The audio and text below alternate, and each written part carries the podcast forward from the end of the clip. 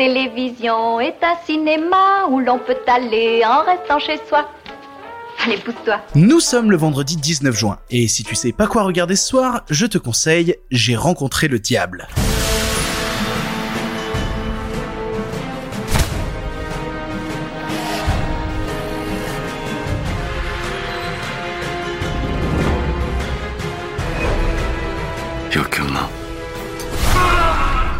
Nous sommes vendredi, c'est le dernier jour de la semaine, c'est le moment où je te rappelle qu'il existe un compte Instagram, un film pour ce soir, que tu peux aller suivre. Est-ce que tu as suivi le compte un film pour ce soir sur Instagram? Je, voulais pas trop être relou avec la pub du compte Instagram, donc j'en ai parlé que lundi et aujourd'hui. J'espère que ça suffit. Voilà. Mais du coup, le vendredi, c'est le jour où nous parlons d'un film dont on va avoir besoin du week-end pour se remettre. Et concernant J'ai rencontré le diable, c'est le genre de film où j'ai eu besoin d'une vie pour m'en remettre globalement. Après vous avoir parlé cette semaine de Arietti et de Why Don't You Play in Hell qui sont du cinéma japonais, nous allons partir en Corée du Sud. En Corée du Sud, pays qui me fascine pour son cinéma, qui ne respecte pas grand chose et ça me fait beaucoup de bien. Il y a beaucoup de réalisateurs absolument fascinants dans ce pays. Vous avez sûrement entendu parler cette année de Bong Joon-ho avec son film Parasite. Il y a aussi Park Chan-wook qui est très connu pour des longs métrages comme euh, Old Boy.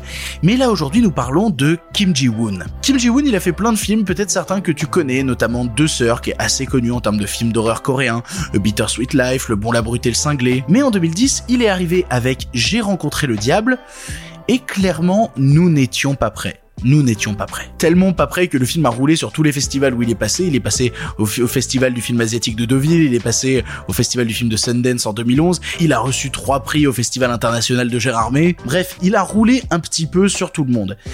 Mais de quoi ça parle J'ai rencontré le diable? C'est l'histoire d'un jeune flic du nom de Soyun dont la fiancée a été brutalement assassinée.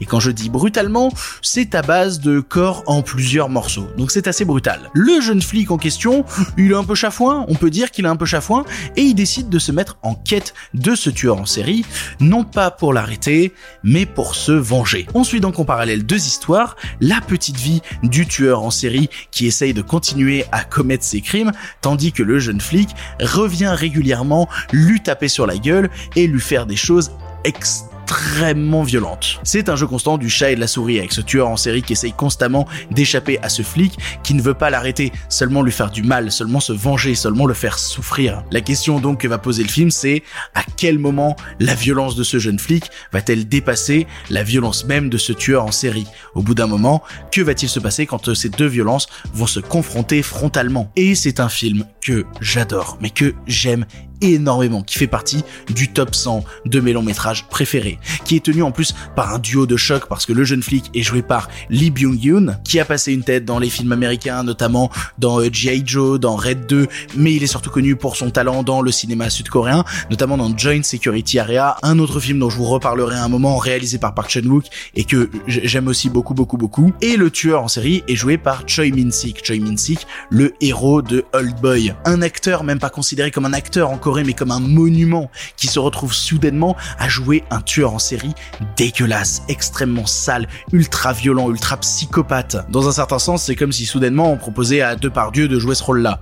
Oui, je reste sur Depardieu parce qu'on a parlé de Depardieu cette semaine. Euh, Depardieu en tueur en série, je suis plutôt chaud. Le film est interdit au moins de 16 ans, je, préviens d'avance, comme ça tu le sais, hein, je, je te prends pas par surprise. Et c'est bien normal, c'est vraiment l'histoire de deux hommes qui ne se confrontent que par la violence, que par l'excès. Et du coup, parfois, ça va un peu loin et on voit quelques trucs, euh, hmm, voilà, où ça coince. Moi, j'ai pas envie qu'on me les fasse, pour être honnête. Et au-delà de sa violence, c'est un véritable film policier, c'est un véritable thriller qui n'oublie pas non plus toute une frange de cinéma dramatique, parce que c'est un drame ce que vit ce personnage principal d'avoir perdu sa fiancée. Il a complètement perdu tous ses repères et c'est pour ça qu'il se perd dans cette violence. Et de la même manière, on peut y voir une vraie dimension sociale, parce qu'on en apprend un peu plus sur comment fonctionne la police en Corée et comment ce genre de crime peut arriver en Corée du Sud. Si je devais donner un exemple tout à fait personnel pour convaincre des gens qui auraient euh, peut-être envie de voir le film. Je me rappelle avoir traîné un ami au cinéma à l'époque de sa sortie en 2010 en disant viens, on va aller voir un film en coréen sous-titré et il m'a regardé en disant oh là là non c'est pas possible. En sortant de la salle, cet ami m'a remercié tellement il s'était pris une claque à laquelle il ne s'attendait pas. Et c'est exactement ce que j'espère pour toi. On est vendredi, le vendredi je te promets des énormes claques au visage dont il va te falloir deux jours pour te remettre. C'est exactement ce qu'est J'ai rencontré le diable, un film qui ne s'oublie pas, un film qui te reste incrusté dans le crâne. En parallèle de l'enregistrement, je refais des recherches sur le film. C'est vrai qu'il y a un passage où il tombe sur des cannibales. voilà, non, il, est très très riche ce film. Euh, voyez, j'ai rencontré le diable. Et après l'avoir vu, je vous en supplie, euh, dites-moi ce que vous en avez pensé. J'ai vraiment hâte de connaître votre avis là-dessus. Le film est disponible sur Prime Video, mais aussi en location VOD chez Orange TV, Canal VOD et Apple. Voilà, tu n'as maintenant plus d'excuses, tu sais quoi voir ou revoir ce soir. Et si jamais cela ne te suffit pas, on se retrouve lundi pour de nouveaux films.